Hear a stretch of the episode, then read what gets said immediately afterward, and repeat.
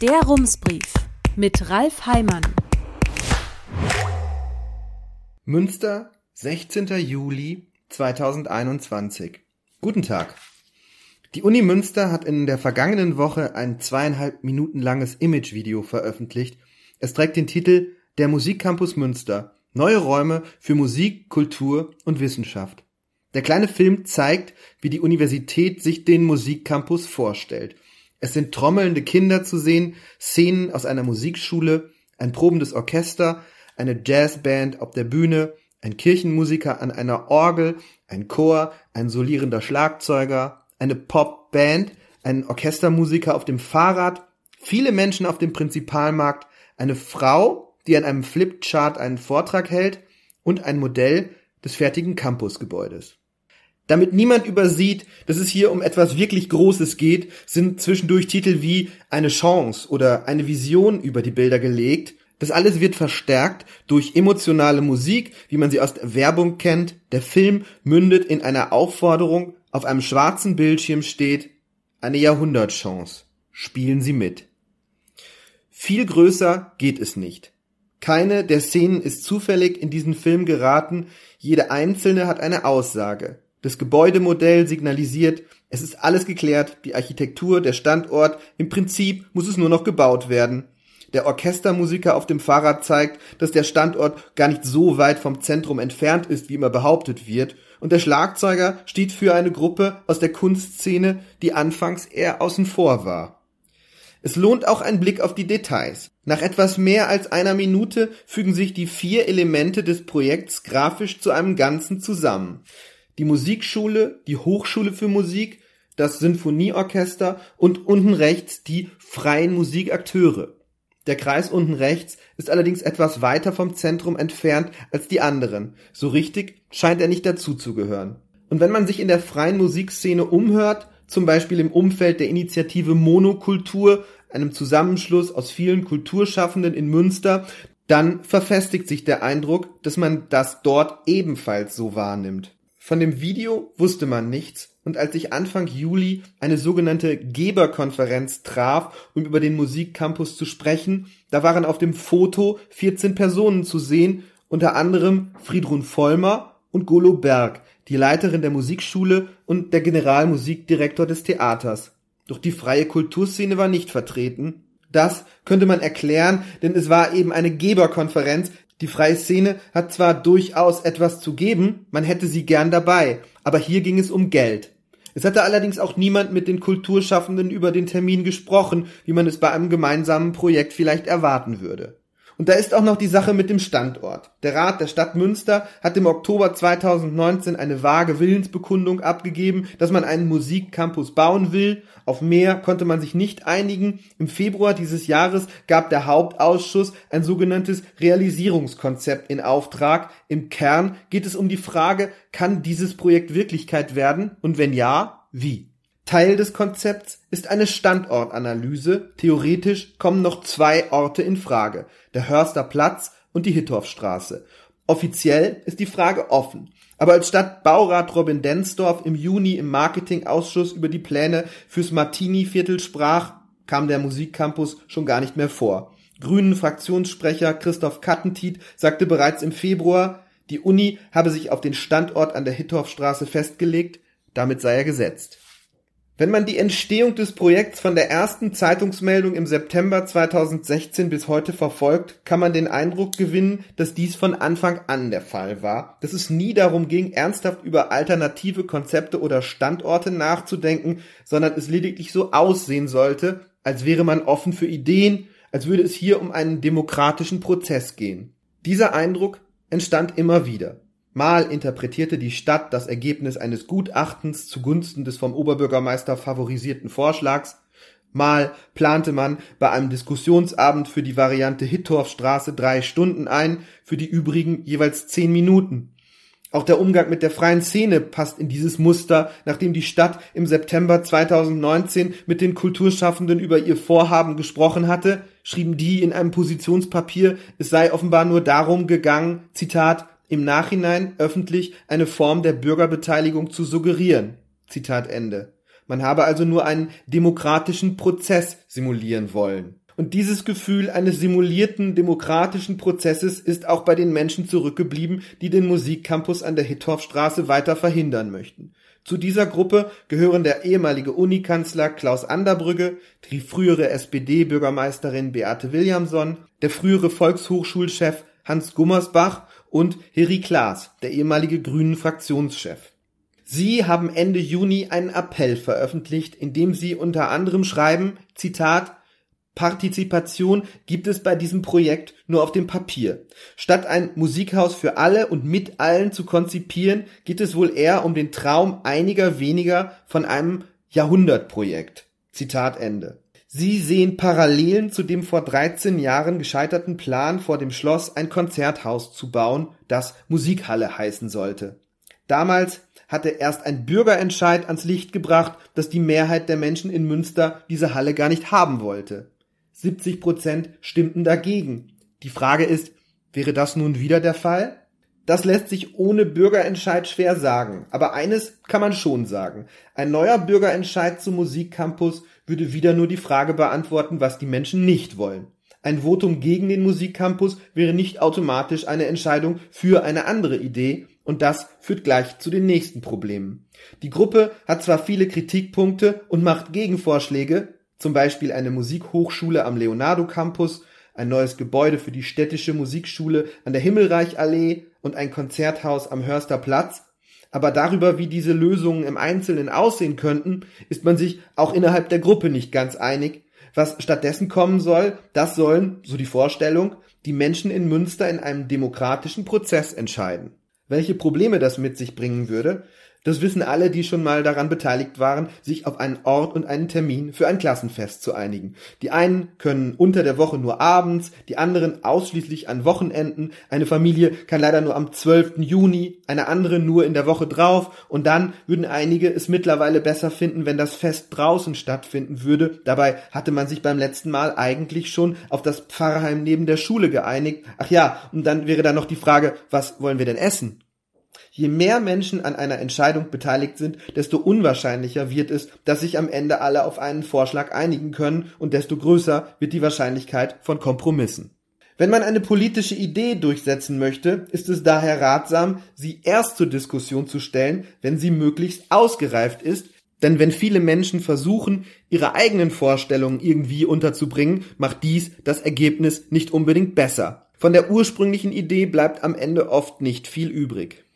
Außerdem muss man einkalkulieren, dass sich in vielen Fällen nicht der beste Vorschlag durchsetzen wird, sondern der, auf den sich die meisten Menschen einigen können. Daher geht es in so einer Debatte nicht unbedingt darum, die Argumente der Gegenseite mit noch besseren Argumenten zu schlagen, sondern eher darum, mit den eigenen Argumenten die meisten Menschen zu überzeugen.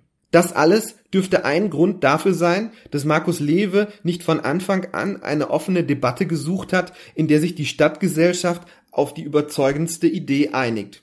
Er hat stattdessen versucht, das von ihm favorisierte Projekt politisch ans Ziel zu bringen. Auf welche Weise er das gemacht hat, das mag man kritisieren, aber grundsätzlich ist diese Vorgehensweise legitim.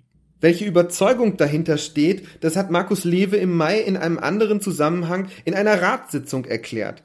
Es ging um die Fahrradbrücke am Aasee, den sogenannten Flyover. Irgendwann in der Debatte ergriff er das Wort und das, was er sagte, das ließe sich genau so auch auf die Musikcampus-Debatte übertragen. Lewe sagte, der Flyover sei nicht nur ein Bauwerk, er sei ein Symbol für eine generelle Frage. Solche Debatten über Symbole, hinter denen eigentlich generelle Fragen stehen, seien in den vergangenen Jahrzehnten in Münster immer wieder geführt worden. Im Prinzip gehe es dabei auch immer wieder um dieselben Fragen. Wie gehen wir mit dem öffentlichen Raum um? Wem gehört der eigentlich? Wer darf bestimmen, wie der aussieht? Das habe schon in den 70er Jahren angefangen, sagte Lewe. Damals habe man über Kunst im öffentlichen Raum diskutiert, über die inzwischen renommierte Kunstschau Skulpturprojekte, die man in Münster anfangs nicht haben wollte, später dann über den Neubau der Aasee-Terrassen.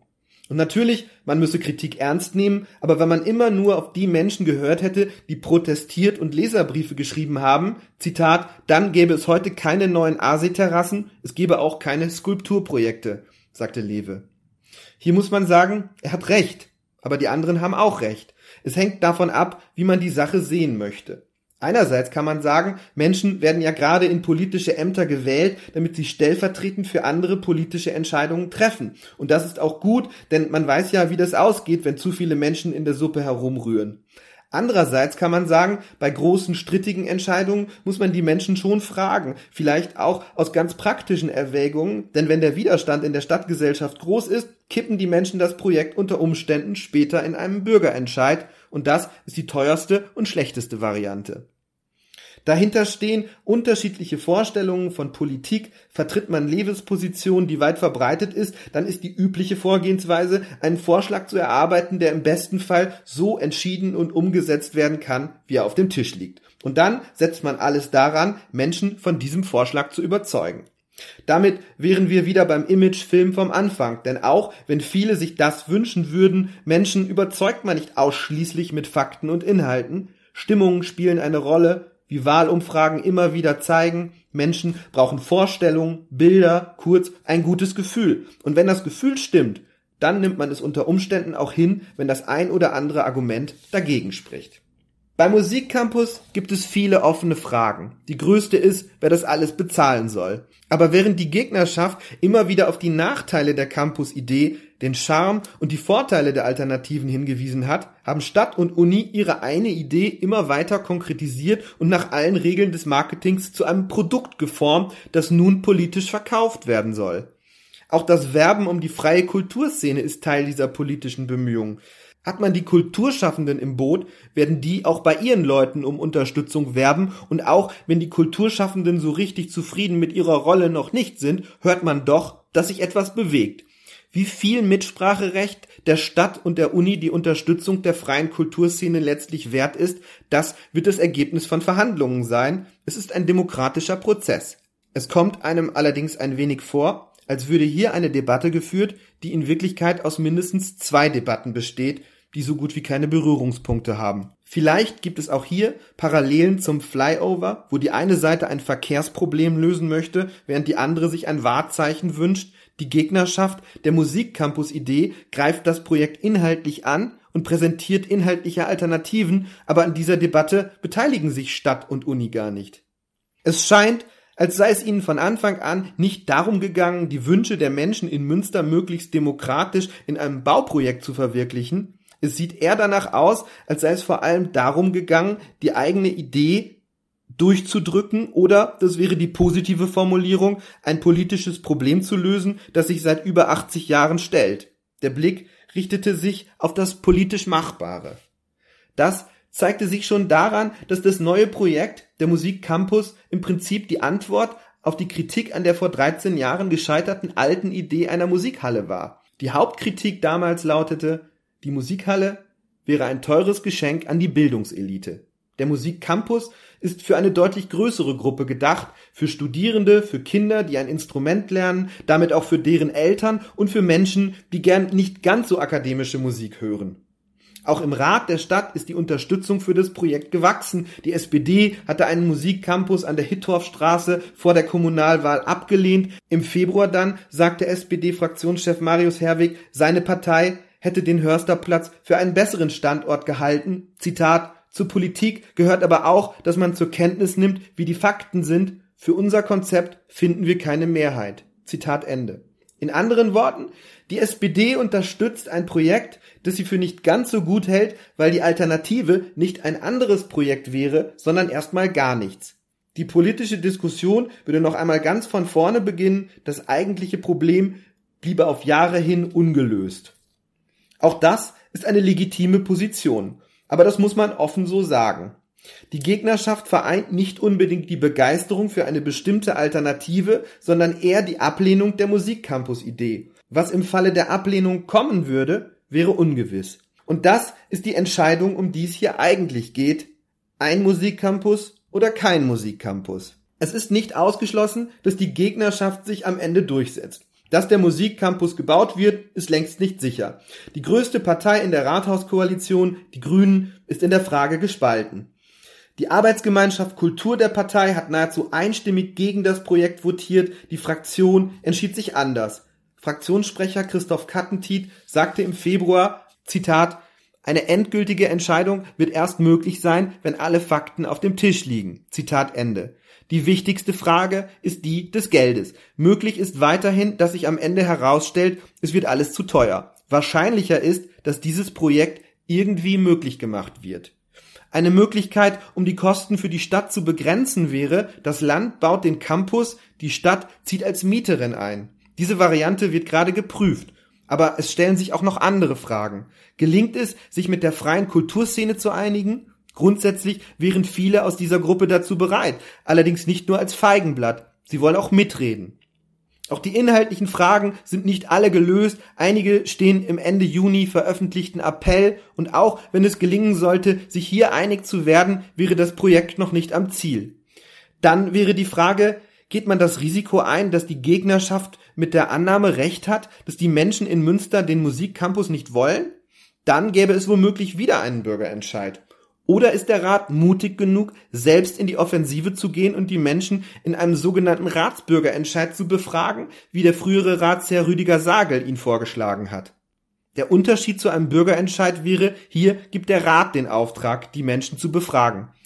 Das wäre ein Risiko, denn das könnte das Projekt auch zum Scheitern bringen. Der Vorteil wäre, dass man sich auch für den Fall abgesichert hätte, dass am Ende alles teurer wird, wie es bei Bauprojekten ja nicht so selten passiert. Und es gäbe noch einen weiteren Unterschied, der im Grunde nur ein Detail ist, aber ein doch sehr symbolhaftes. Würde das Projekt einen Bürgerentscheid überstehen, hätten die Menschen lediglich die Verhinderung abgelehnt.